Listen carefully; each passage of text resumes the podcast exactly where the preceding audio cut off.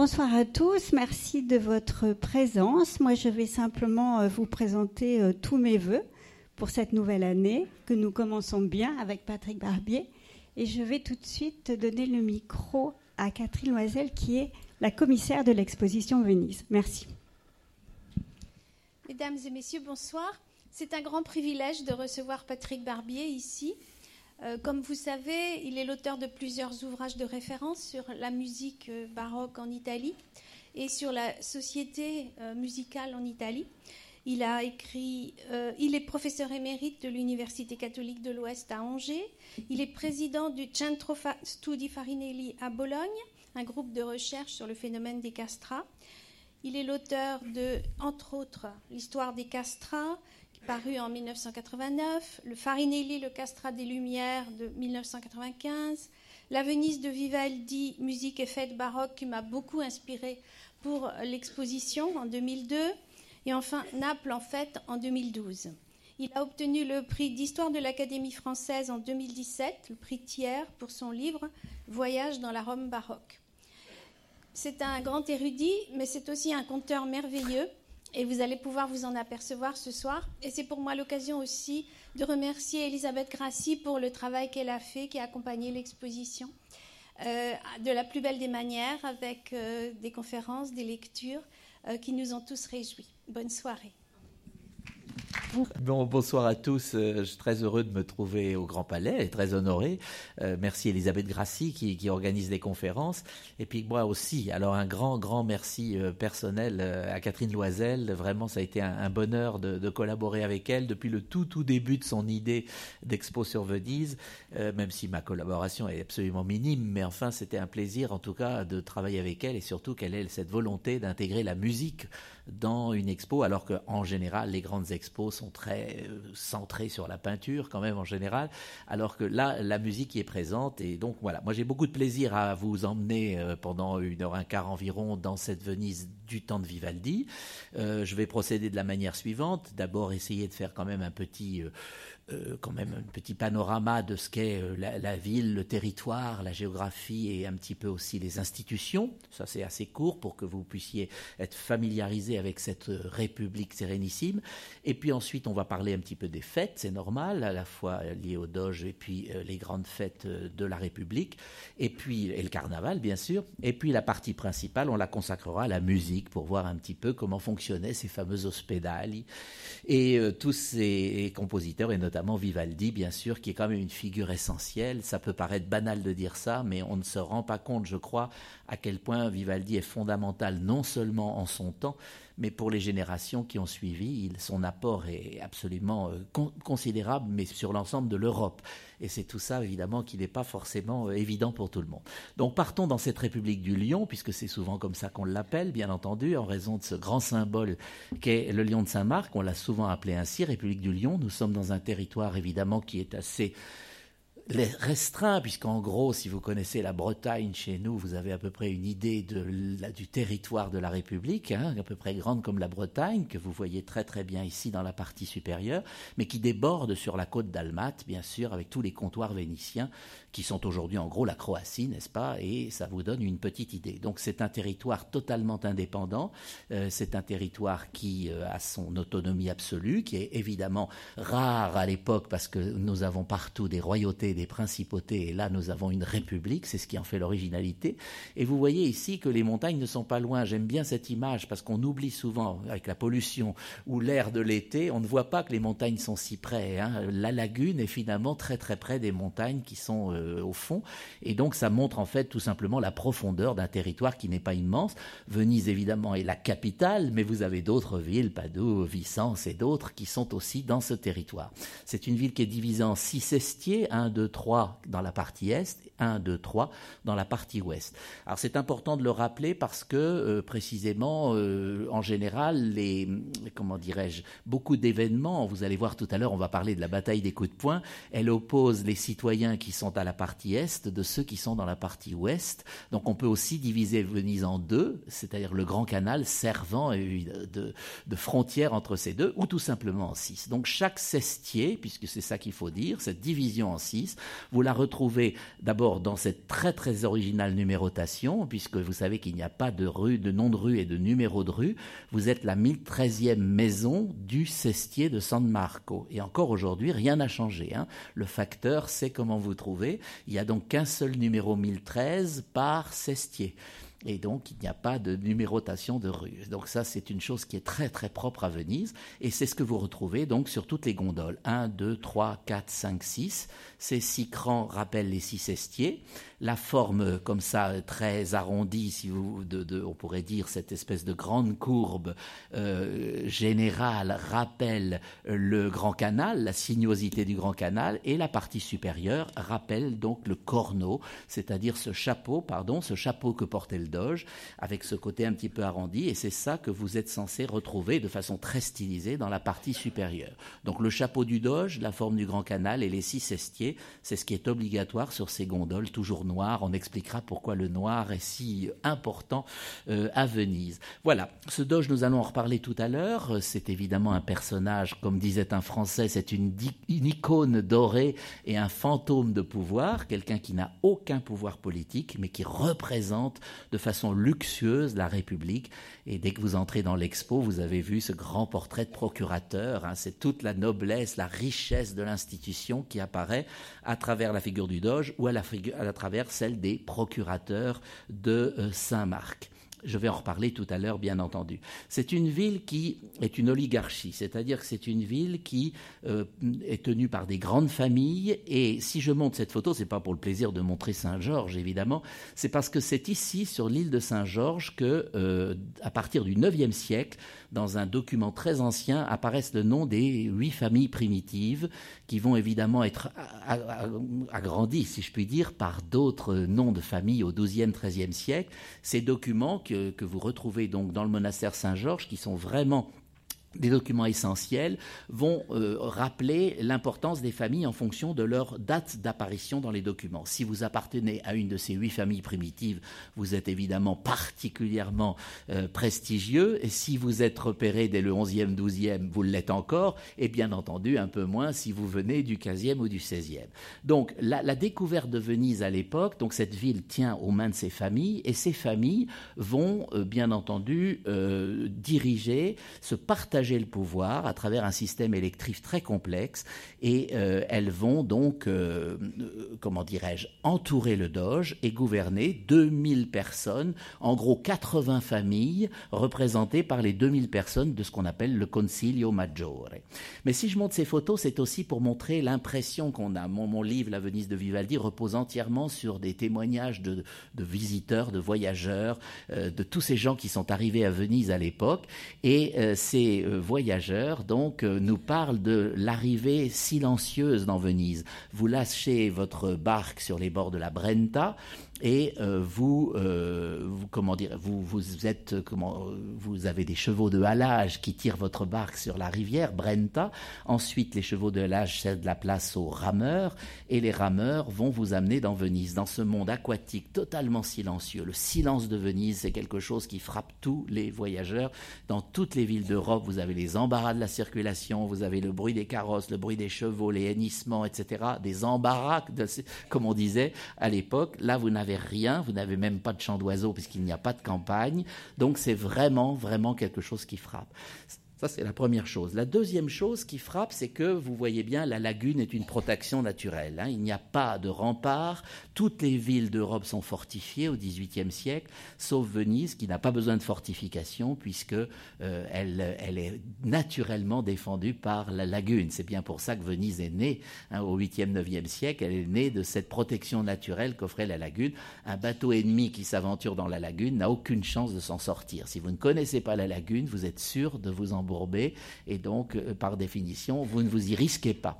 Donc, euh, protection naturelle, je le disais, par, euh, cette, cette, par l'eau et pas de garnison qui défend la ville. Ça, c'est déjà quelque chose. Donc, en général, vous arrivez dans ces, ces gondoles qui sont plutôt fermées à l'époque. On trouve les deux sur les tableaux, mais on trouve énormément de gondoles fermées. Ici, elle est dans un musée aujourd'hui parce que vous comprenez bien que les touristes, eux, ils n'ont pas envie d'être enfermés dans des gondoles euh, alors qu'ils viennent pour voir le paysage. Mais à l'époque, on se moque bien de tout ça. On y vit toute sa vie, on connaît Venise Donc ce qu'on veut, c'est ne pas souffrir d'insolation pendant les mois d'été. On ne veut pas être sous la pluie pendant l'hiver.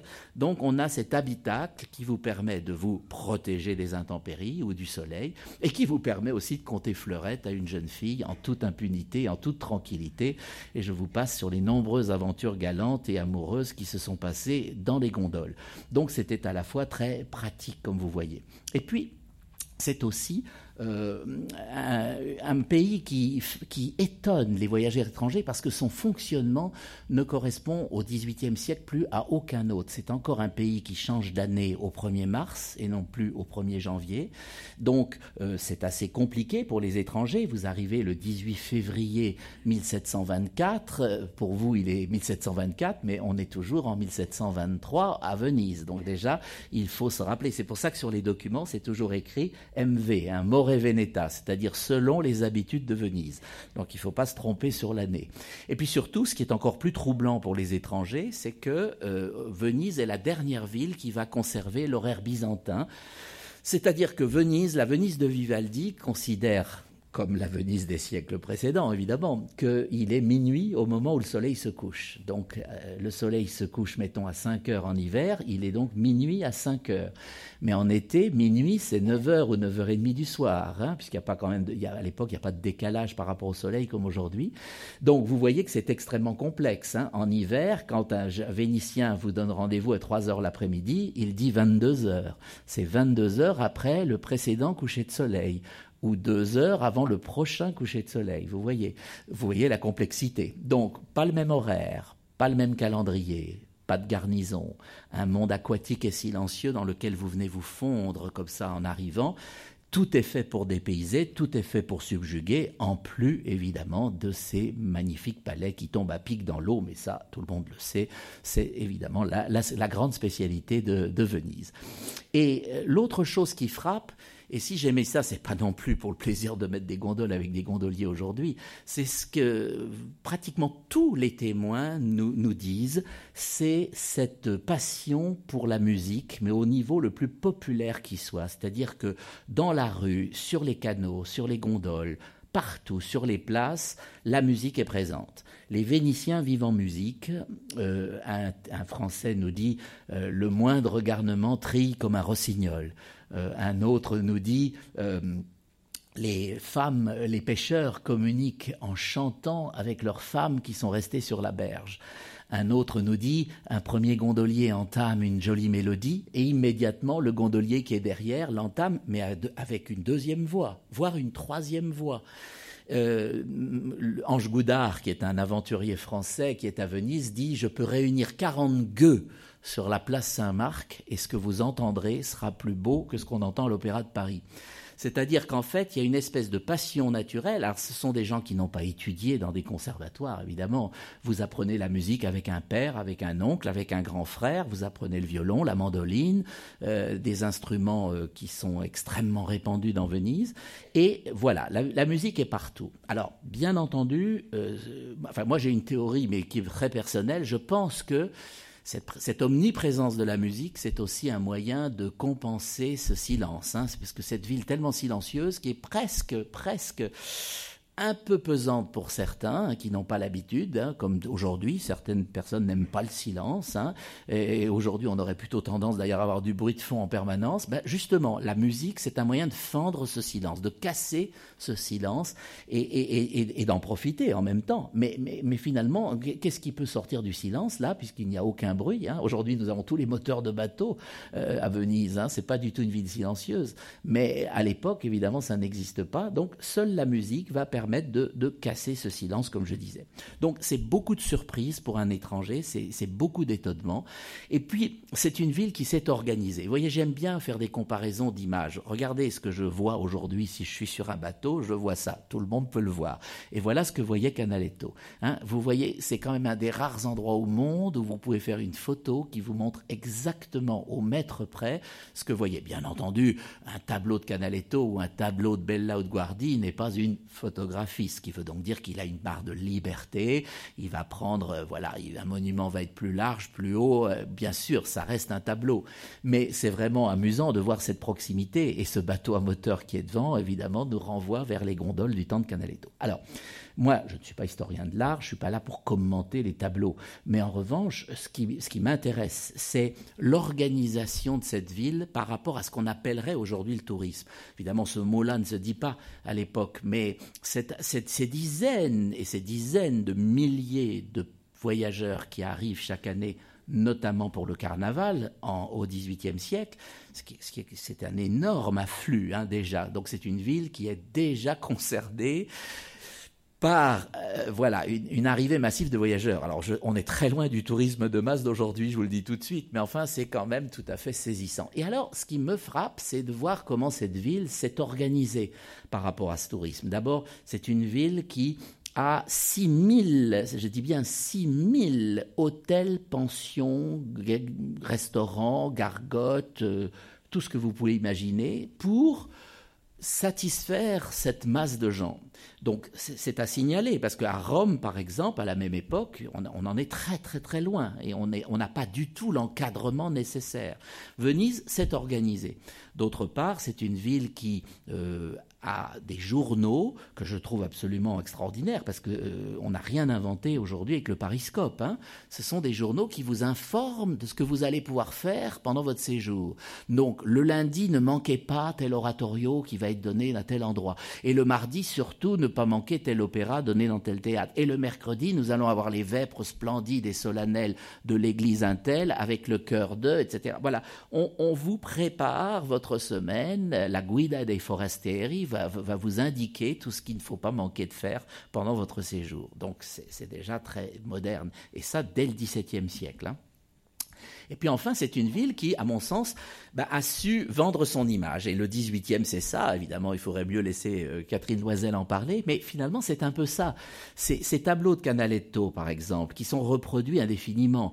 Vous avez 10 vues, 15 vues, 20 fois le même, la, même chose, la, le même vue. C'est-à-dire que ce tableau-là, vous allez le trouver 20 fois, mais avec des détails différents. Bah, ça, c'est la différence entre un tableau et une photographie. C'est que le tableau, vous allez changer les bateaux, les personnages, mais vous avez 20 fois la vue sur le palais des Doges et euh, la bibliothèque Marciana qui est ici, la grande bibliothèque, le Campadile, Saint-Marc qui est au fond. donc il y, a, cette idée de commercialiser l'image de Venise. Vous savez qu'on a souvent plaisanté en disant que Canaletto avait inventé la carte postale, mais euh, ben, c'est un petit peu ça quand même. Si vous voulez, c'est-à-dire vous, vous achetez une carte postale, c'est pour l'envoyer ou vous la gardez. Euh, le riche voyageur, évidemment, le riche voyageur de l'époque, hein, va négocier, va donc faire affaire avec un grand peintre, Canaletto ou un autre, pour emporter avec lui une petite image de Venise, un, portrait de Venise, un tableau magnifique, bien entendu, mais un petit bout de Venise qui part. Et c'est ce qui vous explique aujourd'hui que les Canaletto sont partout, et énormément en Angleterre, mais aussi dans beaucoup d'autres pays, puisque le but c'était d'emporter cette image de Venise. Donc vous voyez que c'est une ville qui a pris en considération tous ces phénomènes-là. Alors, euh, deux mots quand même sur l'organisation politique. Cet intérieur du Palais des Doges que vous connaissez tous. Hein. Euh, c'est euh, les appartements du Doge sont ici. Le, Doge est élu, je ne l'ai pas apporté pour pas faire long, hein, j'aurais pu vous citer dans mon livre, je raconte l'élection du Doge, c'est quelque chose d'inimaginable. Hein. c'est une succession de tirages au sort. Le premier tirage au sort est fait par un enfant de 8 ans qui va tirer 40 noms et puis ensuite une élection à partir de ces 40 noms, puis un nouveau tirage au sort, une élection, un tirage au sort, neuf fois comme ça. Donc c'est une ville qui a inventé un système qui fait qu'aucune magouille n'est possible. Aucune magouille, aucune, aucune faction. Vous ne pourrez jamais placer un petit copain puisque de toute façon vous êtes soumis à cette alternance de tirage au sort, élection, tirage au sort, élection. Donc vous ne savez jamais quels sont les 40 noms qui resteront au neuvième vote. Vous n'avez aucune idée. Vous ne pouvez faire aucun complot avec ça. Alors après, quand il restera au tout dernier tour 40 noms, il faudra une majorité de 25. Forcément, dans ces 40 noms, il y en aura forcément un qui se détachera, qui sera plus célèbre, qui sera d'une plus grande famille, et évidemment, il sera élu à, la majorité de 25. Mais vous voyez que c'est... Alors, ce qui m'intéresse beaucoup, je, l'agrandis là juste un tout petit peu, c'est ce côté collectif. Hein, je parce que ça défile, alors je ne veux pas trop aller trop vite, mais c'est ce côté collectif. Vous voyez, c'est ce grand moment où le Doge est proclamé Doge en haut des marches. Vous avez tous vu l'escalier des géants, il est le même aujourd'hui. Vous vous mettez là, vous faites la même photo. Bah, d'ailleurs, je crois que je l'ai fait. Non, je l'ai pas mise. Vous faites la même photo exactement. Il y a, vous voyez juste les gens aux fenêtres ici qui assistent et la foule assiste à cette proclamation du Doge. C'est le seul moyen qu'a le petit peuple de participer d'une certaine manière à cette élection du Doge. Il a l'impression d'avoir quand même collaboré à cette élection, mais le peuple n'a rien fait. Ce sont les 2000 membres qui ont élu le Doge, et, évidemment, le, Doge ne risque pas de passer dans les mains de ce petit peuple.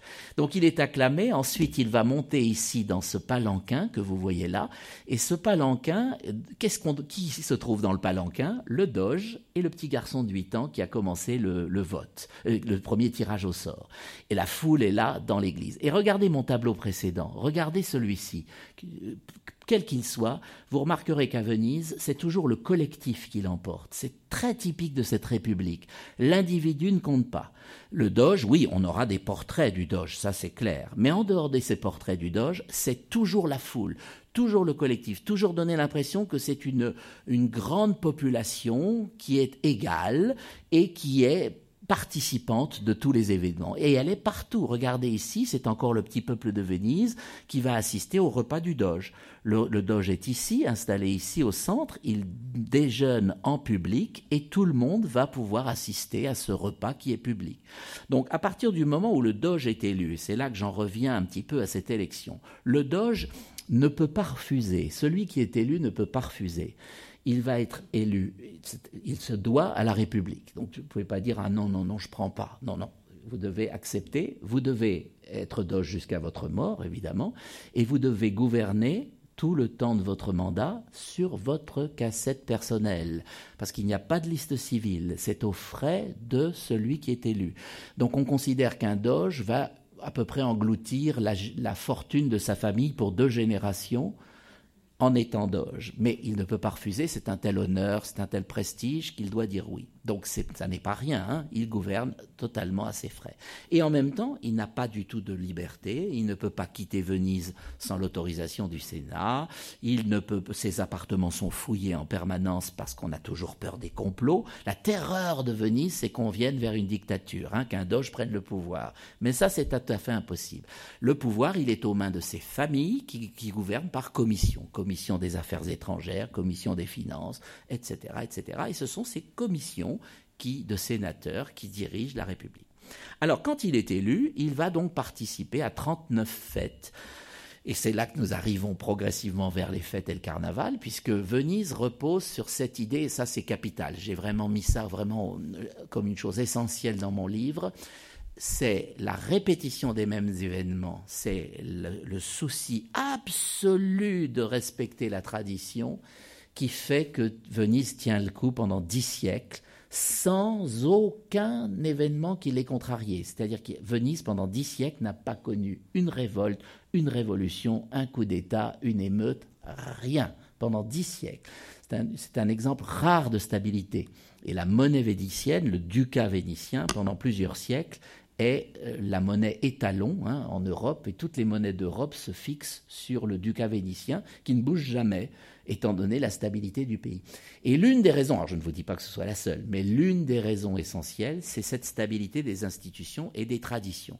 La tradition comme garantie de stabilité. Donc, on va, pendant plusieurs siècles, répéter les mêmes fêtes, le même jour, à la même heure, avec le même cérémonial, avec le même défilé dans les rues, avec la même participation du Doge à telle et telle chose. Rien ne bougera jusqu'à la chute de la République en 1797. Cette, cette garantie de, reproduire à l'infini donne au peuple cette impression que voilà, Venise est éternelle, elle ne bougera jamais, euh, nous sommes tranquilles en quelque sorte. Malheureusement, elle va tomber, hein, mais bon, voilà, tout a une fin quand même, malgré tout ça. Mais enfin, c'est assez beau que ça ait duré tant de siècles, évidemment.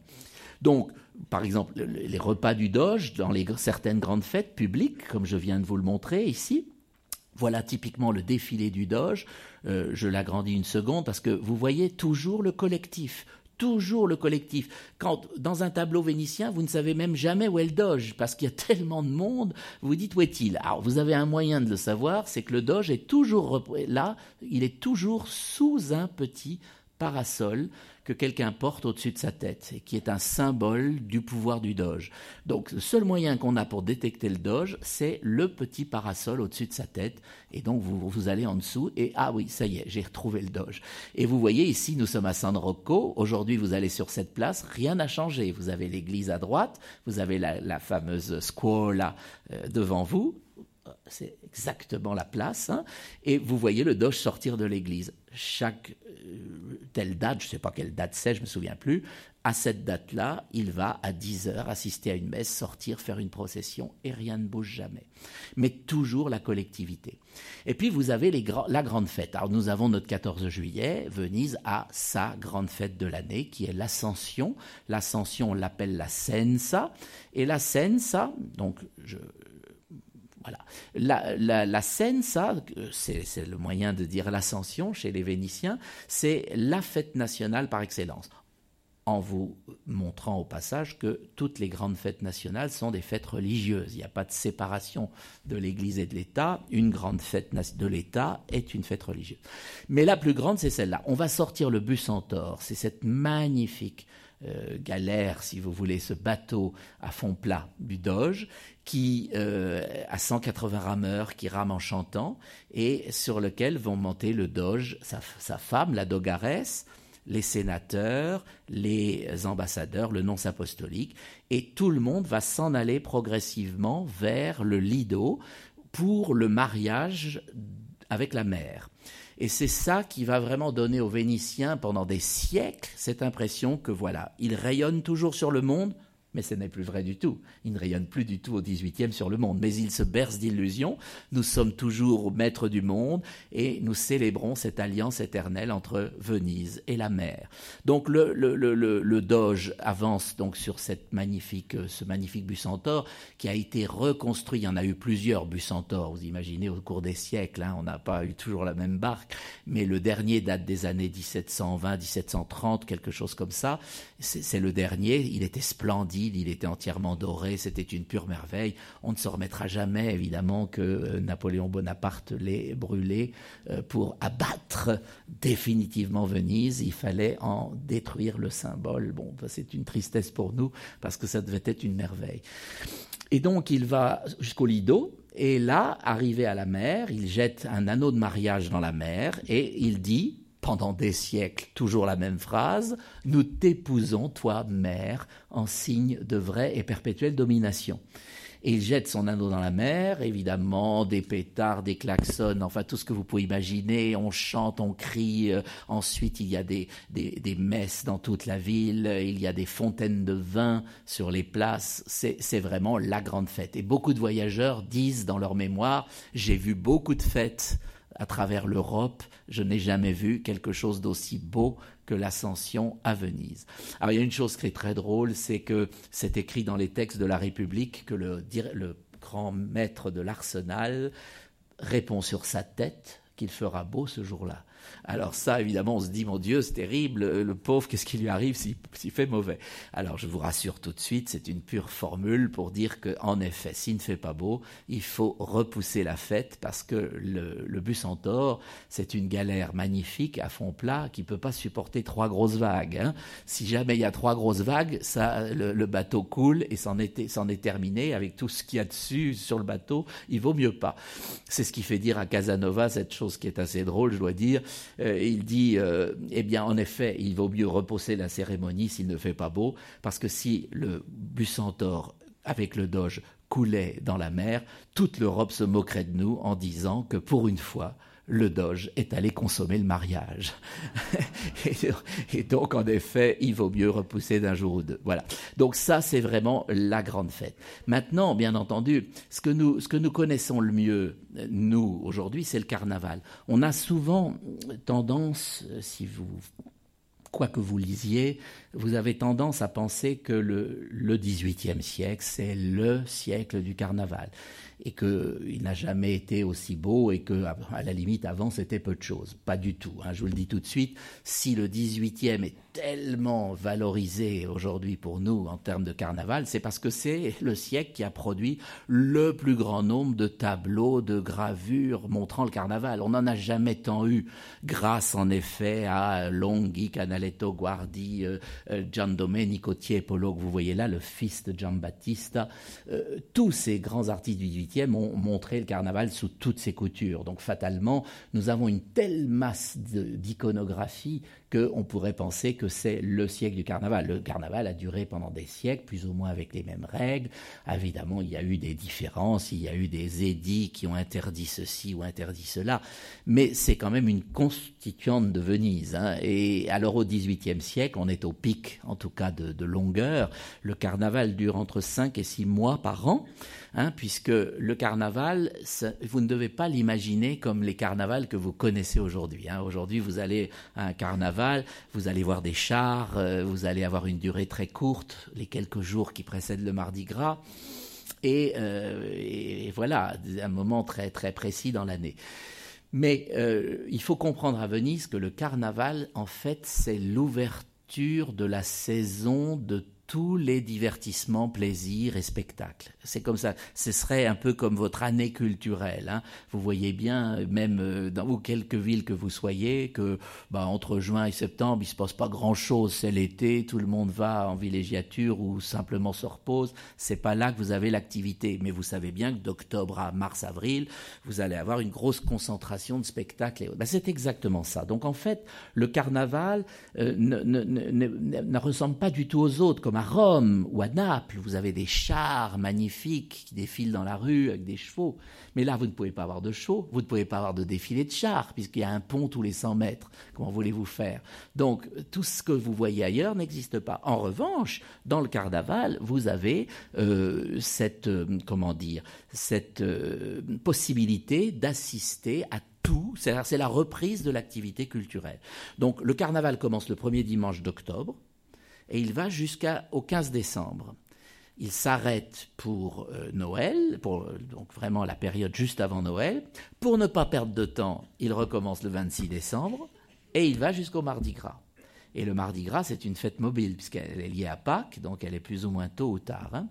Et enfin, il s'arrête évidemment au Mardi Gras à minuit, ça c'est clair, pour le carême et il reprend pour l'ascension. Vous vous souvenez, l'ascension, la grande fête de l'année, et encore au moins deux semaines de carnaval. Donc selon les années, vous êtes entre cinq et six mois de carnaval.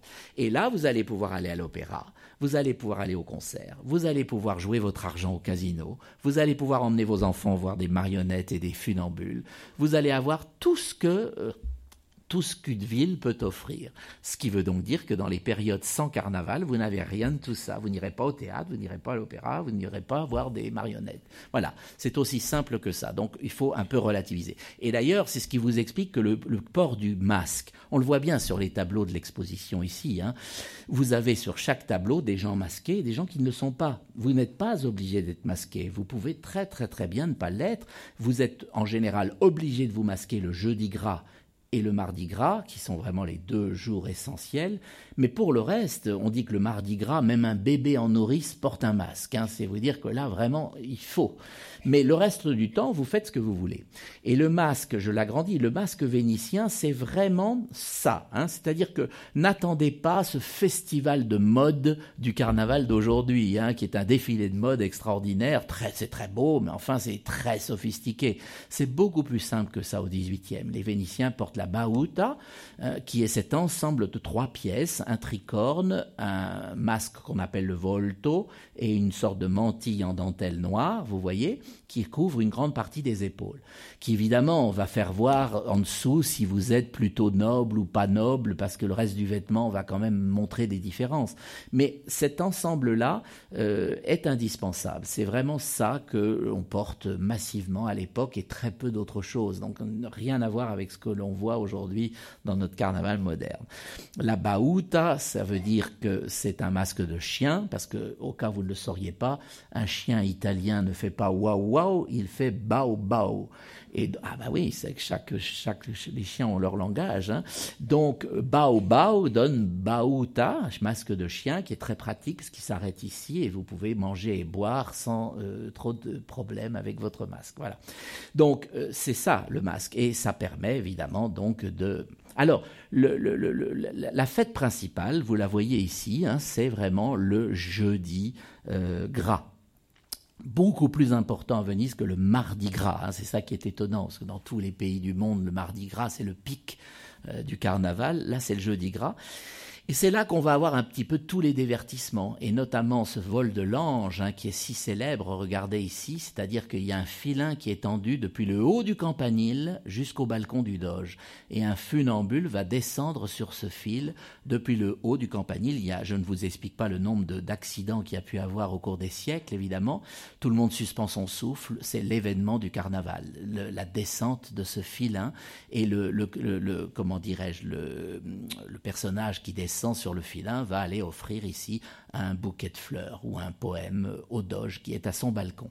Vous avez aussi une constituante de Venise qui sont les, forces d'Hercule, c'est-à-dire ces pyramides humaines qui font un petit peu penser aux castels de Catalogne aujourd'hui, hein, avec donc des planches, et puis le but c'est de faire monter un enfant le plus haut possible. Tout le monde retient aussi son souffle, c'est, c'est à la fois sportif et, très spectaculaire. Vous avez des, grands monuments euh, totalement éphémères, tout ça c'est du bois et du carton-pâte, hein, que vous avez là. C'est pas un monument en soi, c'est juste une construction pour le jeudi gras. On fera partir des feux d'artifice, on va donner des concerts là, et, voilà, il y a même des tribunes à gauche, vous voyez, pour, euh, pour regarder tout ça. Et donc voilà, je crois que c'est important de voir que le carnaval, c'est un, consensus extraordinaire, c'est une chose privilégiée qui euh, n'est pas du tout comme aujourd'hui on pourrait le penser, voilà un divertissement un peu voilà brutal et un peu euh, populaire, mais dans un sens parfois un petit peu décrié. C'est absolument essentiel, c'est vital. Un Vénitien ne s'en passerait pas, et ça, ça, explique ces rassemblements. Et vous retrouvez sur les tableaux ces foules dont je vous parlais. Hein. Mais ici, ça exalte le génie sportif, inventif des Vénitiens euh, avec le vol de l'ange ou les, ou les pyramides. Parfois, les jeux sont un petit peu moins amusants, euh, même si cette tradition a duré des siècles jusqu'en 1705, hein, et là, les doges ont, interdit. C'était la bataille des coups de poing. La bataille des coups de poing, elle consiste à ce que deux factions, donc vous vous souvenez, mon grand canal, la partie est, la partie ouest. Donc trois euh, cestiers contre trois cestiers. Ce ne sont que des hommes, pas de femmes. Les hommes vont donc venir sur ce pont. Vous en avez un beau tableau de Bella ici. Euh, ils vont venir sur ce pont et ils vont tenter de prendre le pont à coups de poing. Donc c'est l'inverse du tir à la corde. Hein. Dans le tir à la corde, vous tirez et il y en a un qui va lâcher au bout d'un moment. Ben là, vous poussez, mais évidemment, je ne vous explique pas le nombre de gens qui vont tomber dans l'eau, qui vont se blesser, qui vont mourir, parce qu'à la fin de cette journée, on compte les morts et les blessés. Hein. Donc c'est un jeu qui est un peu limite, et c'est pour ça que début 18e, il va disparaître au peu près au moment où Vivaldi entre à la Pietà. C'est là qu'on interdit la bataille des coups de poing. Le pont existe toujours aujourd'hui, hein, c'est le pont Saint-Barnabé, euh, l'église Saint-Barnabé, et le pont, il n'y avait aucune rambarde, aucun pont de Venise n'avait des rambardes. Aujourd'hui, c'est typiquement pour les touristes qu'on a des rambardes, pour ne pas qu'ils tombent dans l'eau, mais ça n'existait pas. Et là, on voit très très très bien les deux factions. Donc forcément, vous avez compris qu'au bout de quelques heures, il y a une faction qui n'en peut plus, et l'autre prend le pont entièrement. Elle a gagné. On a donc la, victoire des Nicolotti ou les autres qui sont en face. Voilà, ça fait partie des grands jeux de la République. Et puis aussi, euh, la fête, elle est partout, même dans les couvents. Regardez ici les nonnes dans leur parloir, qui voient toute une société venir discuter. Euh, on occupe les enfants avec des marionnettes, pendant que les parents parlent avec les religieuses. Et on va même organiser des balles dans chaque monastère euh, pendant pour le jeudi gras. On vient dans, les nonnes ne dansent pas, hein, mais elles sont derrière leur grille, elles regardent danser toute la bonne société vénitienne. Et la presse du lendemain dit Ah, nous avons assisté à un bal magnifique chez les religieuses de Saint-Machin. Euh, voilà, ça fait partie des usages du XVIIIe siècle. Et c'est exactement la même chose avec euh, le. Vous avez ce tableau à l'exposition, bien entendu, ce fameux ridotto qui est le casino, hein, le casino de Venise, c'est-à-dire que vous avez là euh, toute une société en masque qui vient jouer son argent. Hein. Et donc c'est un casino de la République, c'est très important, on y fait des affaires avec les prostituées, on y fait des affaires financières, on est masqué obligatoirement, vous n'entrez pas sans masque, hein. donc fatalement vous, pouvez avoir votre mari ou votre femme euh, trois tables plus loin, vous n'en savez rien, c'est l'anonymat le plus total. Il n'y a que le noble qui, tient la banque qui lui n'est jamais euh, masqué. Mais sinon, euh, voilà, c'est un grand divertissement et vous avez compris que ce ridotto n'est ouvert que pendant les 5 à 6 mois de carnaval, sinon, bien sûr, il est fermé. Alors, de ces fêtes, que nous reste-t-il aujourd'hui? Peut-être la plus belle qui nous reste, il n'en reste pas beaucoup, hein, des anciennes fêtes, la quarantaine de grandes fêtes de la République, il en reste aujourd'hui deux ou trois, dont la plus belle de toutes, il faut bien reconnaître, c'est la fête du Rédempteur. Je vous, souhaite de vivre ce moment unique hein, qui, se répercute tous les ans le troisième week-end de juillet euh, et qui, existe depuis 1575 et qui n'a jamais cessé depuis le XVIe siècle. On va donc euh, faire un pont de barque qui va réunir euh, la, les Zattere à la Giudecca qui est en face. On va donc pouvoir traverser à pied. On pose ici, vous voyez une photo du tout début 20e. Maintenant, vous allez voir des photos modernes. Ça s'est bien arrangé à l'époque moderne, évidemment, parce qu'on a, a besoin de sécurité aujourd'hui. Donc, vous voyez que c'est, voilà. Mais c'est toujours un pont sur des barques. Et vous pouvez traverser à pied sec la lagune jusqu'à l'église du Rédempteur pour la fameuse messe du dimanche matin. Mais, euh, voyez aujourd'hui ce que ça donne, hein, troisième dimanche de juillet. Mais la veille au soir, le samedi soir, c'est une des plus belles choses qui existent en Europe aujourd'hui. Peut-être une des plus belles fêtes en Europe. Hein. C'est le feu d'artifice qui embrase la lagune, un feu d'artifice d'une durée inimaginable, une heure et demie, deux heures de feu d'artifice, et toute la lagune est embrasée. Tout le monde est sur l'eau. On vous loue aujourd'hui évidemment des, barques si vous n'en avez pas. Tous les Vénitiens sont sur l'eau et ils vont dîner euh, sur l'eau. Ils attendent le feu d'artifice qui est très tardif, euh, bien sûr très tard le soir. On dîne sur les barques et puis ensuite, quand le feu d'artifice euh, est terminé, on s'achemine en barque jusqu'au Lido et là on attend le lever du soleil. Au Lido, c'est la tradition depuis euh, cinq siècles, euh, attendre le lever du soleil, qui se lève quand même très tôt, euh, le troisième week-end de juillet, et quand le soleil s'est levé, on rentre se coucher. Voilà. Donc, vous voyez que nous avons encore quelques fêtes. Alors, les sportifs connaissent la Vogalunga, bien sûr, les régates historiques. Il reste encore quelques fêtes de l'ancienne République, mais elles sont relativement peu nombreuses. Aucune équivalent, évidemment, le, rédempteur euh, des troisième week-end de juillet. Alors, venons-en à ce personnage qui quand même nous, réunit quand même un petit peu tous et, et dans l'exposition vous avez un, bel espace qui est consacré à la musique et, pas seulement à Vivaldi mais aussi à tous ceux qui sont venus à Venise, chanteurs euh, ou autres instruments de musique. Nous avons là un portrait de Morellon Lacave, qui est un des très rares portraits de Vivaldi. Qui est ce qu'il est, C'est-à-dire qu'on en a très très peu. Il y en a un qu'on voit partout avec un violon. Nous savons que ça n'est pas lui.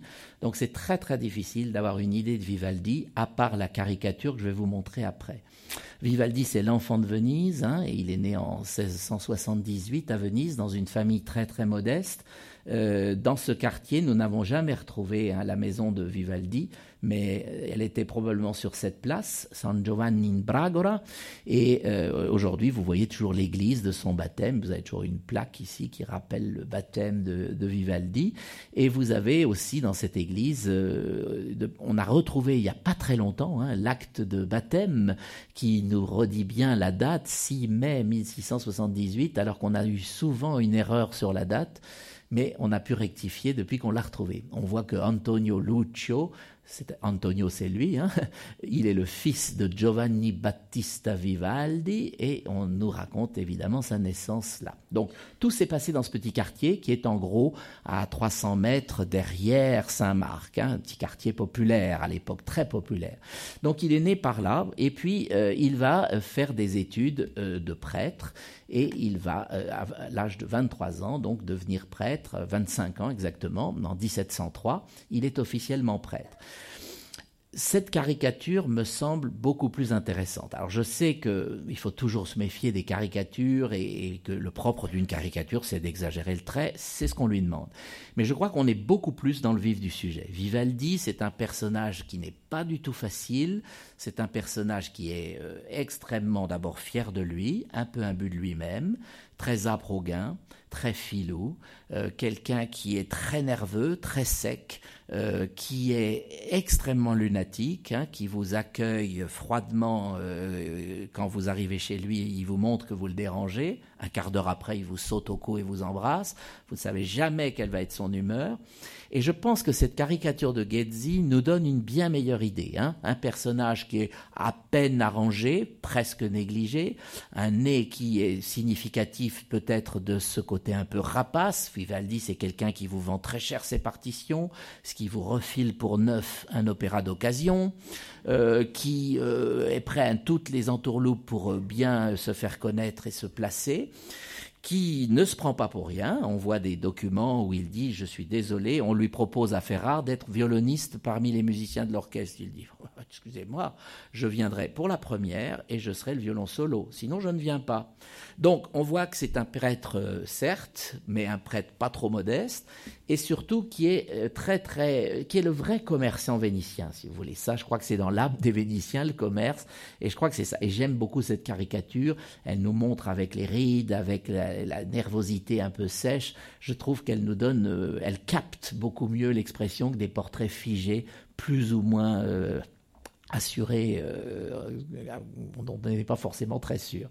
Alors voilà, donc c'est un personnage qui va évidemment, tout le monde le sait, et j'entre dans le vif du sujet des hospédales, il va travailler pendant 20, plus de 20 ans, mais de façon très très euh, très très espacée et pas toujours toute l'année et même il y a des périodes de trous pour la Pietà. Alors la Pietà, vous la voyez là, je reviens sur une image plus grande. La Pietà se trouvait ici à la place de l'hôtel. L'église qu'on appelle la Pietà aujourd'hui a été construite après la mort de Vivaldi. Donc ne vous faites pas avoir par tous ces gens qui vous disent vous allez à un concert dans l'église de Vivaldi. Ben non, il ne l'a pas connue cette église. Elle a été construite après. En revanche, la Pietà se trouvait à l'emplacement de l'hôtel Métropole.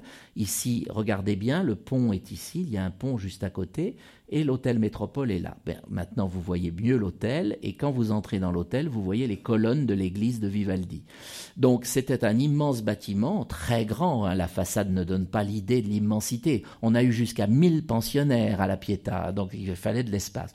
En revanche, cette gravure du 16e, elle montre très bien l'emplacement. Vous voyez le pont et vous voyez très très bien où était la Pietà, là où est l'hôtel aujourd'hui. En somme, l'église d'aujourd'hui se trouve à gauche ici, exactement. Donc, Hospitale della Pietà. Alors, arrêtons-nous un petit peu, si vous voulez, sur cette image pour expliquer cette spécialité vénitienne. Venise, donc, au XVIe siècle, euh, a commencé à euh, organiser la charité par des hospedali. Moi, dans mon livre, je n'ai pas voulu traduire le mot parce que je pense que si on traduit par hospice, on, change complètement l'esprit. Quelque chose qui fait penser à de l'assistance publique, hein. c'est-à-dire qu'on va récolter les enfants abandonnés, euh, et notamment donc les, filles abandonnées, et on va euh, les protéger de la mendicité, de la prostitution, de la maladie, etc. Donc ça, c'est le point de départ. Mais au XVIIe, et c'est là que commence notre histoire intéressante, au XVIIe siècle, ces hospedali se spécialisent de plus en plus dans la musique. C'est-à-dire que on va, euh, on est en plein sillage de la contre-réforme catholique. On est dans une boulimie de, de composition, dans une boulimie de musique. Du matin au soir, il y a de la musique partout, dans les palais, dans les églises, partout on a besoin de, musiciens formés. Et on va tout naturellement se dire qu'on a là tout un bataillon de jeunes filles dont certaines pourraient être utilisées euh, le mieux possible euh, sur le plan musical. Donc on va diviser ces jeunes filles, on va les diviser, un grand nombre, le nombre le plus important bien sûr, ce sont les jeunes filles qu'on appelle figlie del comune, qui sont juste des jeunes filles qui vont faire des travaux ménagers, des travaux d'aiguille, broderie, dentelle, etc. Ça, c'est la majorité, bien sûr. Et puis une minorité dont on va repérer très tôt les talents musicaux, la, la, propension à avoir une bonne oreille et, euh, peut-être aussi un appétit pour la musique. Hein. Et à partir de l'âge de 8 ans, on va former ces jeunes filles qu'on appelle figlie del coro. Coro étant pris au sens très large de ensemble de chanteurs et musiciens, n'est-ce pas? Donc, quatre maisons vont rivaliser pendant euh, deux siècles, 17e et 18e. Quatre maisons, quatre assistance publique pour jeunes filles, appelez ça comme vous voulez, qui vont euh, avoir un groupe de jeunes filles qui vont, au fil des années, devenir les meilleures musiciennes d'Europe.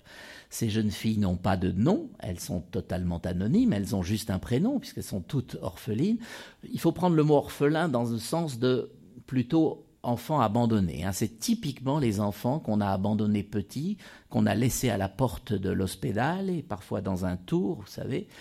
Et, euh, et, voilà. Et d'ailleurs, beaucoup de mères, c'était terrible. Beaucoup de mères laissaient euh, un papier avec l'enfant en espérant un jour euh, qu'elle viendrait la rechercher. Et, ce qui était terrible d'ailleurs pour ces jeunes filles, c'est que beaucoup espéraient qu'un jour on allait venir les rechercher. Et on trouve énormément de cartes. Vous savez les jeux, de cartes, hein, une carte à jouer coupée, déchirée en deux et la moitié est laissée avec le bébé et l'autre moitié, la mère espère un jour prouver qu'elle est bien, qu'elle a bien l'autre moitié manquante quand elle viendrait rechercher. Le problème, c'est que beaucoup de mères ne viennent jamais, évidemment. Elles sont restées soit trop pauvres ou elles sont mortes très jeunes. Alors voilà, ces jeunes filles, donc, sont vraiment élevées avec un niveau absolument exceptionnel sur le plan musical.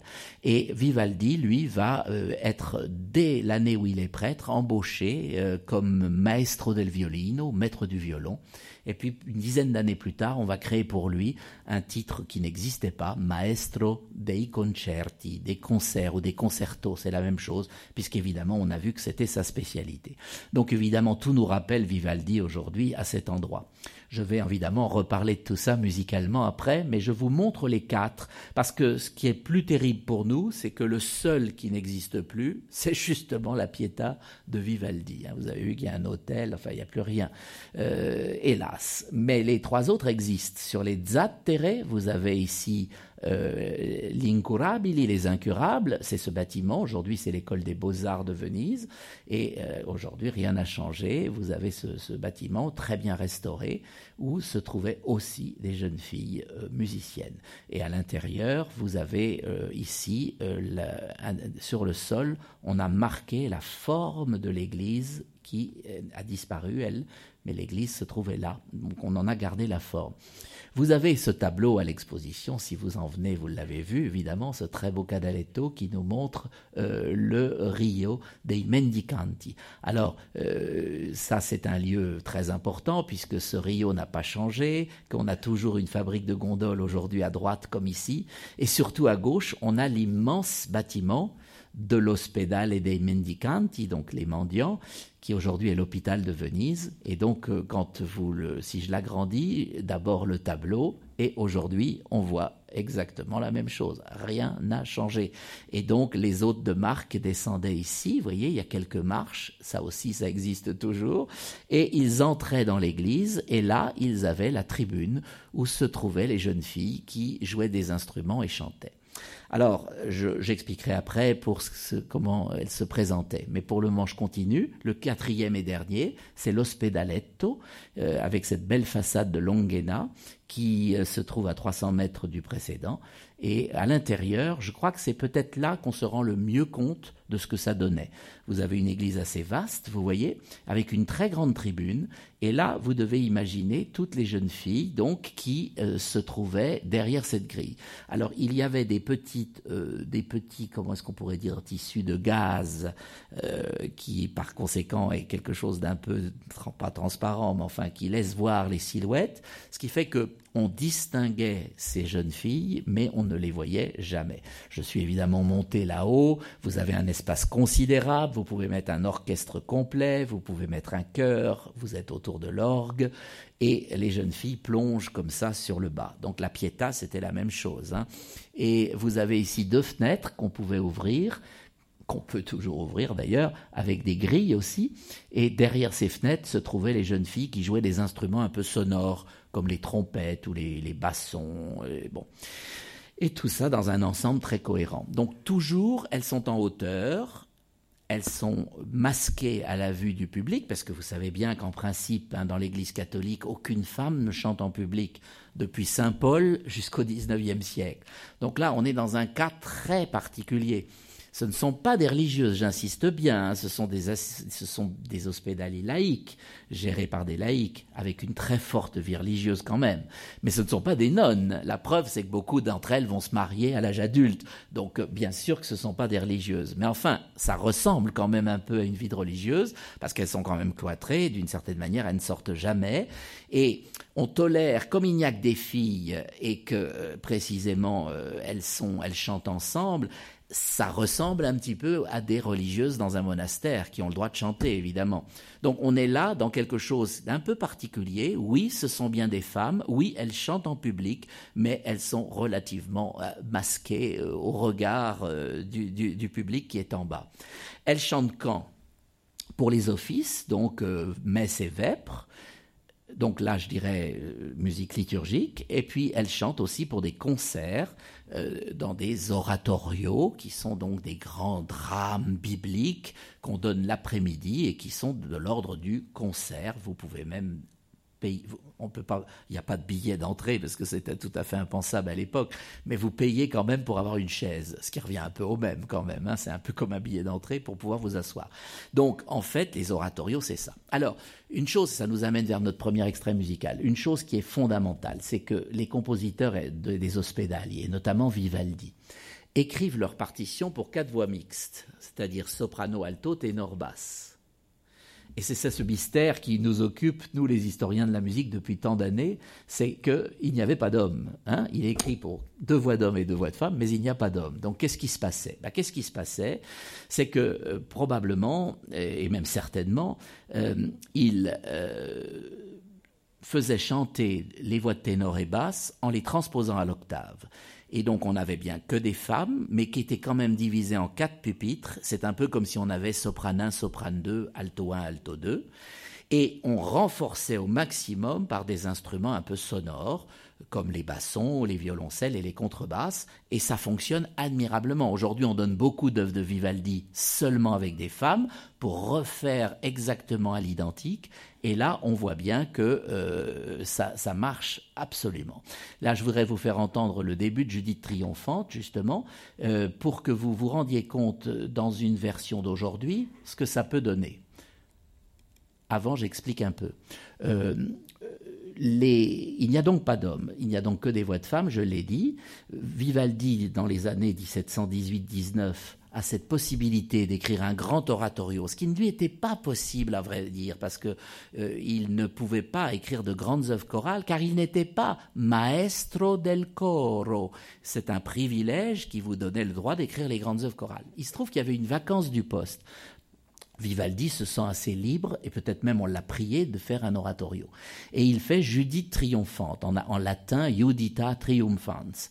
Et c'est absolument extraordinaire, parce que c'est la plus grande partition, la plus, la plus comment dirais-je, la plus complexe, la plus, la, plus, la plus riche partition orchestrale de Vivaldi et d'autre part parce que c'est un lien avec la politique du moment incroyable. Judith dans la Bible qui va euh, s'infiltrer dans le camp d'Holoferne. Les Assyriens ont, encerclé la ville de Béthulie euh, pour n'en faire qu'une bouchée. Ils arrivent en, disant qu'ils vont faire qu'une bouchée de cette pauvre petite ville de Béthulie.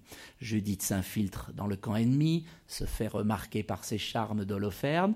Elle passe la nuit avec lui, elle lui tranche la tête avec son glaive et elle repart au petit matin sans se faire voir. Quand évidemment on découvre Holoferne décapité, c'est la débandade chez les, assaillants, tout le monde s'enfuit et elle a libéré la ville de Béthulie c'est exactement le moment où Venise vient de se battre contre les Turcs et de remporter une très grande victoire. Donc vous voyez, la comparaison est idéale. Hein. Venise, évidemment, Judith, c'est Venise, vous l'avez compris. Euh, Holoferne dans la Bible, bah, c'est le Turc, l'ennemi turc, évidemment. Et, la ville de Béthulie libérée, c'est l'Église catholique qui triomphe évidemment des musulmans. Donc fatalement, là, on a pour les Vénitiens de l'époque un miroir de l'actualité dans cet oratorio.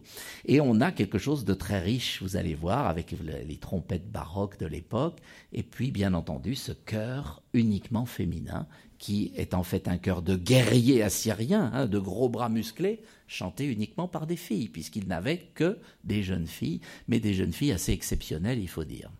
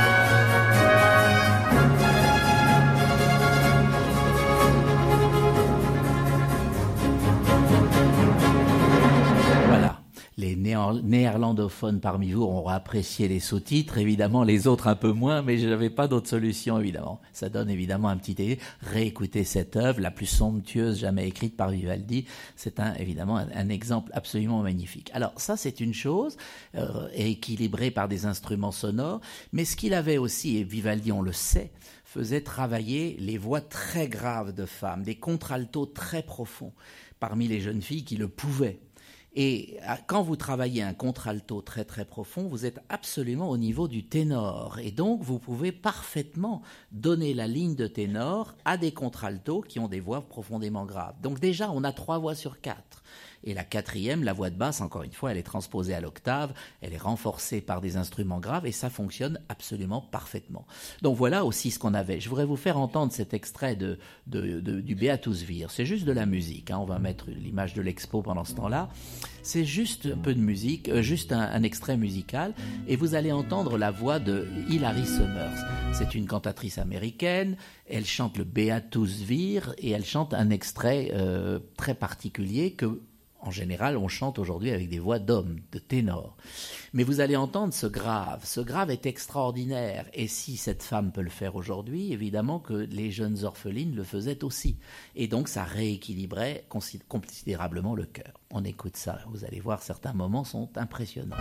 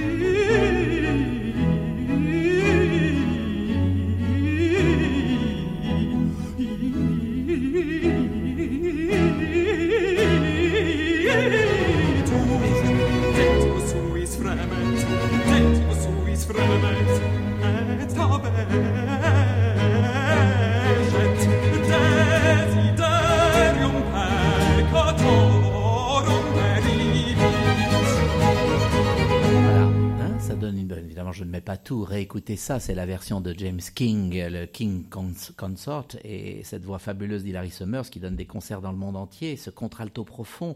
Et quand vous écoutez tout l'air, c'est absolument saisissant. Il y a des moments où vous avez de la peine à vous dire est-ce que c'est bien une femme qui chante? Donc, on voit bien qu'il pouvait aussi travailler là-dessus. Et surtout, il, a des musiciennes, on va parler après euh, du, concerto, et, euh, bien entendu, il a des musiciennes et des chanteuses hors pair. Et à la Pietà, la présence de Vivaldi a été considérable. Euh, les orphelines de la Pietà sont connues dans l'Europe entière. Et ça m'a beaucoup frappé dans mes recherches parce que à chaque fois qu'un étranger arrive, un prince, un aristocrate, n'importe quel voyageur qui fait son grand tour, euh, la première chose qu'il va entendre sont les jeunes filles des quatre hospédaliers avant même d'aller à l'opéra. C'est le réflexe. Et en plus, c'est très amusant parce qu'on se repasse les tuyaux. On se dit, ah, n'oublie pas d'aller écouter Anna Maria, c'est une violoniste extraordinaire, parce qu'elles n'ont pas de nom, elles n'ont que des prénoms. Hein. Anna Maria la Pietà, ah oui, oui, oui, mais moi j'ai entendu, alors cette chanteuse fabuleuse aux incurables, et puis, ah, mais oui, mais alors, tu n'as pas entendu la trompettiste de, de, de. Et donc, on se repasse comme ça les tuyaux pour ne surtout pas manquer euh, ce qui euh, pourrait, euh, ce qu'on pourrait rater, évidemment, pendant tout ça. Donc, ça, c'est une chose très importante. Donc, je reviens à mes images maintenant. Et euh, je continue pour euh, montrer un lieu qui me semble extrêmement attachant à l'Ospedaletto, c'est ce salon de la musique. Aujourd'hui, vous pouvez le visiter sans problème. Hein. C'est un salon où on recevait les hôtes de marque. Et là, euh, donc, on a eu l'empereur d'Autriche, on a eu des quantités de gens importants, on leur offrait un chocolat chaud. Et pendant qu'ils s'étaient assis dans ce salon avec ce trompe-l'œil absolument fabuleux de Mengozzi Colonna, vous avez donc à l'arrière des grilles. Et à une mezzanine grillagée voilà. Donc là, je suis dans la mezzanine où se trouvaient les orphelines. Elles voyaient les hôtes de marque qui étaient en bas. Eux, ils distinguaient seulement leur euh, silhouette. Hein. et elles pouvaient chanter et jouer du violon pour les autres. Donc là, on est dans un salon privilégié. On l'appelle Sala della Musica, hein, c'est tout. Mais ça donne une assez bonne idée. Donc ces jeunes filles, vous voyez, Tina, c'est un surnom. Elles ont un surnom ou elles ont un prénom, c'est tout. Mais on sait que Vivaldi s'est attaché à, à développer certaines chansons certaines instrumentistes. Il a fait de Anna Maria del Violino, euh, on l'appelle comme ça à Venise, Anna Maria del Violino. Il en a fait une violoniste hors pair, qui est probablement une des plus grandes violonistes femmes de son temps, mais qui ne fait pas carrière. Elle est derrière des grilles et elle ne sort jamais de son hospédale. Donc voilà, on peut dire qu'il a poussé très très loin. Et elle jouait aussi de la viola d'amore. Et c'est vraiment très amusant de voir comment sur une partition, Vivaldi écrit, euh, il met euh, et cette pièce est pour viola d'amore et le A et le M sont majuscules. Anna Maria. Et comme ça, on a des repères. Donc voilà, elles sont là, elles sont derrière ces, ces, ces vous voyez ici beaucoup mieux. Voilà, on a une petite idée ici de ce que ça pouvait donner hein, quand on est derrière les grilles à une tribune. Et c'est là qu'on a tout un ensemble d'instruments. Donc le, le, le, le, travail de Vivaldi est considérable sur le plan des instruments. Je montrerai cette, cette image plus tard. Euh, le travail est considérable. C'est là qu'il va développer donc cet art du concerto, cet art absolument fabuleux du concerto qu'il va développer de plusieurs manières d'une part, il, va il va fixer cette forme en trois mouvements dans lequel il met vraiment toute la place sur les solistes. Et les solistes, alors je dis les, ça peut être en général un soliste, mais parfois deux très individualisés. Et c'est sa marque de fabrique. 450 concertos, tous plus prodigieux les uns, que les autres, qui vont euh, influencer Bach et qui vont influencer évidemment Mozart et tous les successeurs qui vont venir. Et, la forme en trois mouvements, elle restera jusqu'à Maurice Ravel au XXe siècle. Hein. Donc voilà, il y a cette espèce de spontanéité de la vie vénitienne heureuse, euh, celle du carnaval, qui jaillit dans les les premiers et les troisièmes mouvements, ces allegro absolument fabuleux. 70% sont pour le violon, c'est son instrument à lui et, les 30% qui restent pour plein d'autres instruments. Vous voyez ici ces deux mandolines, hein. euh, c'est aussi, on peut dire, marque de fabrique de, Vivaldi, un concerto, c'est-à-dire le tutti, et deux solistes, mais deux solistes très individualisés. On entend l'une, puis l'autre, puis les deux ensemble, et toujours selon un format qui ressemble à mes quatre doigts. Regardez, quatre doigts et trois interstices. Hein. et ben c'est comme ça que se passe un mouvement rapide. Les quatre doigts, ce sont les interventions du tutti, c'est-à-dire de l'orchestre, et les trois interstices sont les trois interventions des solistes qui euh, vont donc alterner. Et on est dans une espèce de conversation. On a dit parfois c'est le moi qui converse avec le nous. Et c'est vraiment ça l'idée.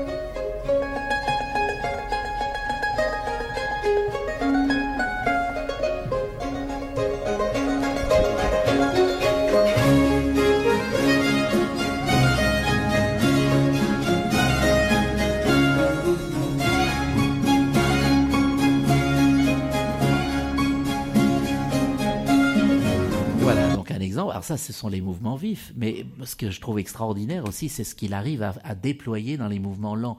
Le mouvement lent, pour moi, c'est la, grande merveille finalement des opéras, de, des concertos de Vivaldi. C'est une espèce de, c'est un peu comme un, air d'opéra finalement, c'est-à-dire un air mélancolique, plaintif, où là, on n'a plus du tout cette alternance soliste, orchestre, etc. Tutti, oh, pardon, tutti soliste, etc. On a simplement une toile de fond réduite à son maximum minimum, parfois quelques pizzicati, parfois un instrument, et le soliste qui va absolument chanter euh, cette espèce de plainte comme ça. Je mets plus loin, volontairement, je voudrais vous montrer par exemple ce magnifique concerto que voilà. Voilà, c'est-à-dire, c'est une espèce de, plainte nostalgique, mélancolique, qui, moi, m'évoque complètement la Venise hivernale, quand il y a la brume, quand on entend les pas des Vénitiens sans les voir. Il y a vraiment une atmosphère particulière qui est propice à la méditation, qui est autre chose, qui n'est pas la Venise de la fête, qui n'est pas la Venise de, de l'excitation. Et c'est ça que ces mouvements-là rendent admirablement.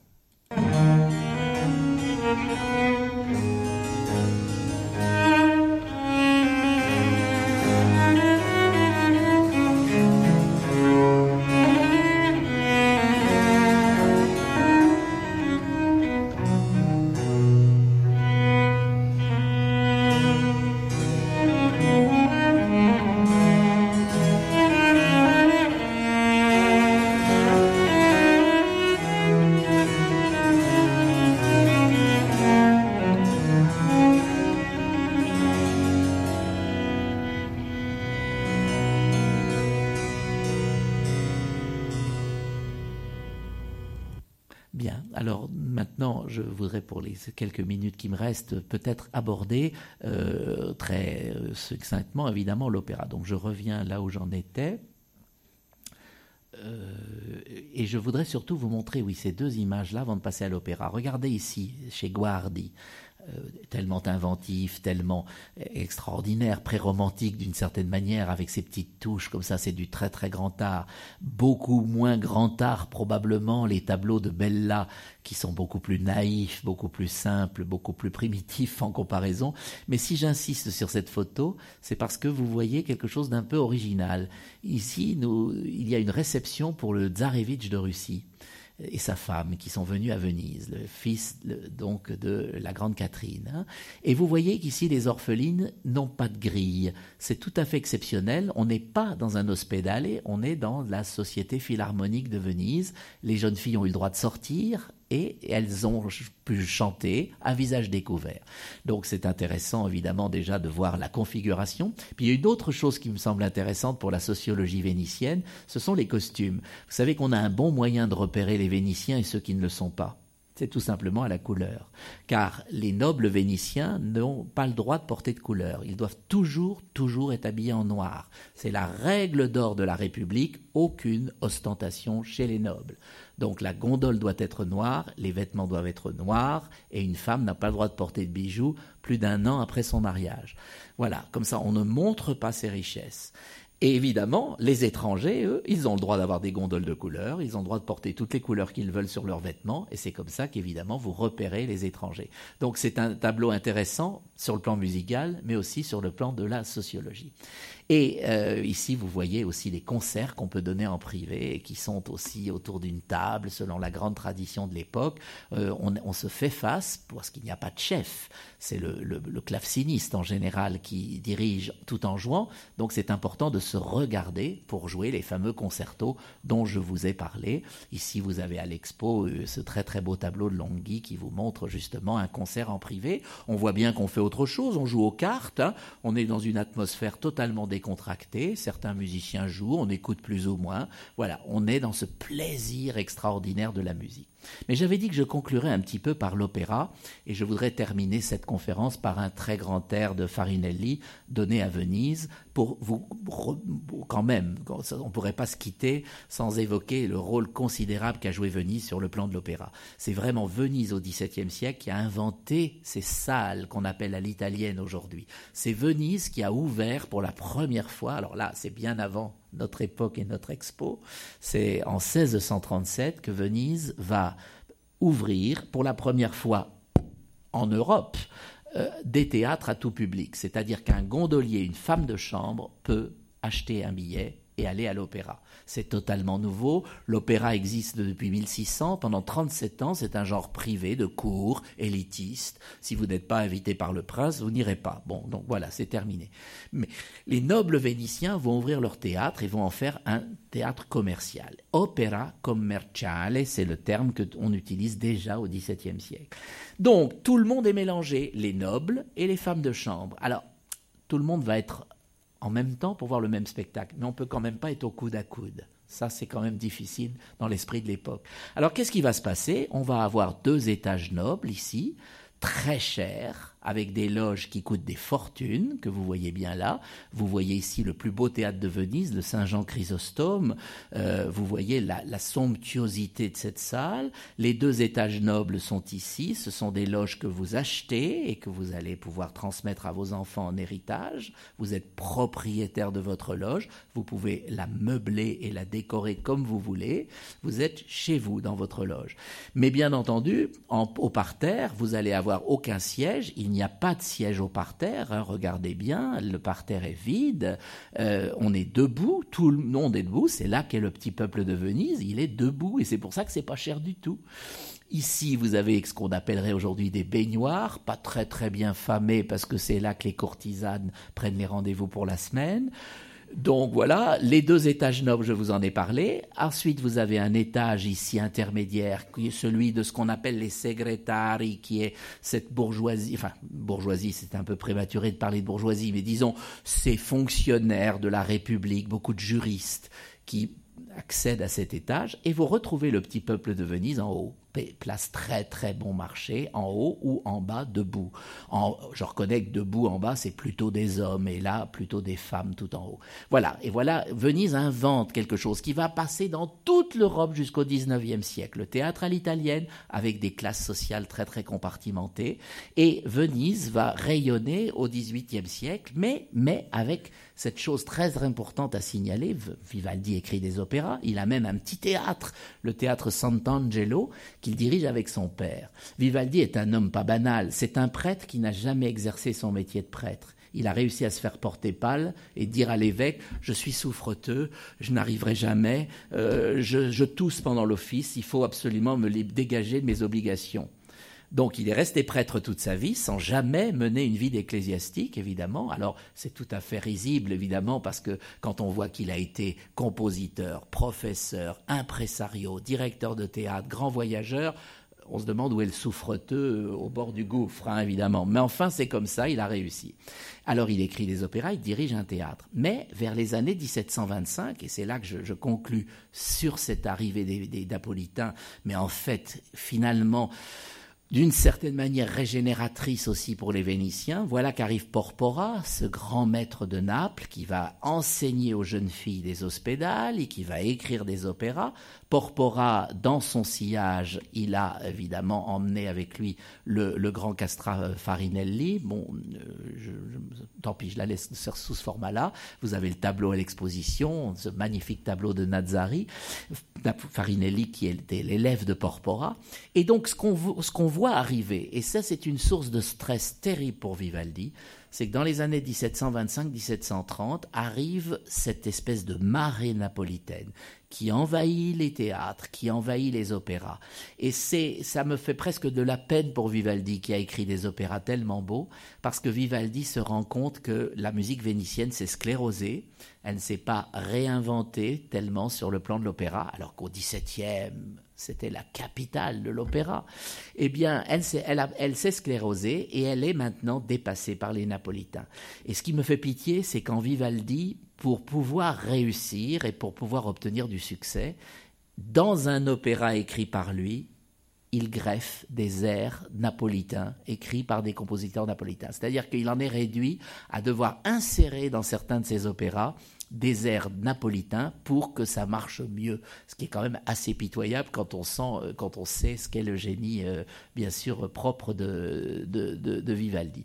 Et donc euh, son frère Riccardo Broschi écrit pour lui des airs magnifiques. C'est Riccardo ici, le frère de Farinelli. Je préfère rester sur Farinelli évidemment, qui est absolument là à l'âge où il quitte Venise. Il fait trois séjours à Venise le plus grand castrat du siècle a eu un succès mais phénoménal à Venise. Il y a un abbé euh, vénitien qui dit si les Turcs étaient aux portes de Venise, personne ne bougerait pour ne pas manquer un air de Farinelli. Hein. Et quand Farinelli se promène dans Venise, il y a 150 personnes derrière lui qui le suivent partout pour voir ce qu'il va acheter, pour voir où il va boire un, café, etc. C'est absolument les, les, stars de cinéma à Cannes ou, les rock stars, c'est la même chose, c'est exactement la même chose. Et quand Farinelli euh, euh, jette son mouchoir à la foule, je connais Madonna qui a acheté autre chose et on est dans la même idée. Donc euh, c'est absolument ce phénomène du star system et qui est évidemment euh, décuplé avec lui, qui est la star des stars au XVIIIe siècle. Donc voilà, euh, quand il arrive à Venise, dans un de ses trois séjours, son frère lui écrit un air sur mesure. Les airs napolitains sont très virtuoses. Vous avez le droit d'aimer ou de ne pas aimer. On aime cette hyper virtuosité qui évidemment était permise à un homme comme Farinelli, qui ensuite va faire 22 ans de carrière à la cour d'Espagne. Mais pour le moment, il est à, il est à Venise et cette hyper virtuosité va montrer les talents extraordinaires de ces castrats. Et Venise n'a pas été une ville qui a formé des castrats, elle a formé des jeunes filles qui sont derrière des grilles. Et c'est tout le problème de Venise, c'est que Venise va perdre du terrain avec ça, car ces jeunes filles-là ne peuvent pas être exportées, vous avez bien compris. Elles restent là, le monde entier vient les écouter, mais elle ne bouge pas. Les, Napolitains, ils ont formé quoi? Uniquement des garçons, uniquement des hommes. Évidemment, ces hommes, ils partent dans toute l'Europe au XVIIIe siècle. Les Napolitains sont partout, à Londres, à Saint-Pétersbourg, à Vienne, à, Lisbonne, à, Madrid. Et donc, évidemment, on a l'impression d'une invasion napolitaine. Euh, Venise a probablement raté le coche d'une certaine manière. Elle a formé quelque chose de sublime avec les jeunes filles des Ospedali, mais elle a manqué, évidemment, ce tournant de l'opéra napolitain, des castrats, de ces très très grandes voix. En plus, Farinelli a des capacités respiratoire absolument inimaginable. Il peut chanter 250 notes à la suite sans respirer. Donc fatalement, on est dans quelque chose qui est au-delà de la condition humaine, et c'est évidemment ce qui va euh, tellement frapper euh, les... Alors, l'air que vous allez écouter, c'est Qual guerriero in campo armato? Il est chanté par une femme aujourd'hui parce que, évidemment, c'est quand même très difficile de faire autrement. Une femme aujourd'hui à pouvoir avoir le, répertoire, si vous pouvez me retrouver le fichier musique. Euh, une femme va euh, pouvoir chanter, avoir cette étendue vocale qu'avait Farinelli. Farinelli chantait sur trois octaves, c'est-à-dire que c'est considérable. Hein. C'est-à-dire qu'il avait tous les atouts de la voix féminine, mais il pouvait descendre dans le registre du baryton. Merci beaucoup. Il pouvait descendre dans le registre du baryton et, euh, et, donc euh, assez profondément euh, chanter euh, presque en voix de poitrine, mais ça n'était pas un problème. C'est toute la différence entre un castrat et un contre-ténor d'aujourd'hui. Un contre-ténor, il chante en voix de tête et uniquement en voix de tête. Il n'a rien d'autre. Le castrat, du fait de la castration, il avait toute l'étendue possible d'une voix de femme sur trois octaves, depuis le grave jusqu'à l'aigu, et rien ne lui était impossible. Donc forcément, on attendait ces morceaux de bravoure. C'est Vivica Genot ici qui chante cette air. Quel guerriero in ça veut dire qu'on compare les sentiments agités du personnage à un guerrier sur le champ de bataille. on peut monter le son.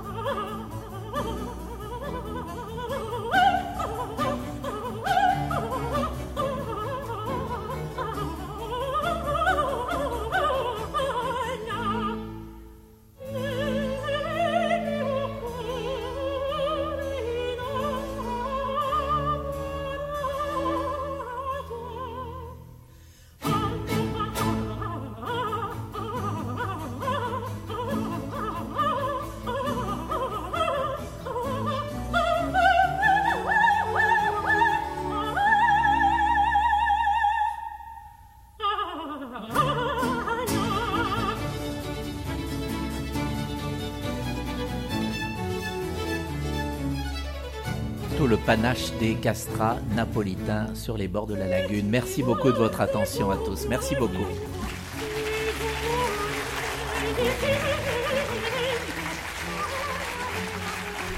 Merci.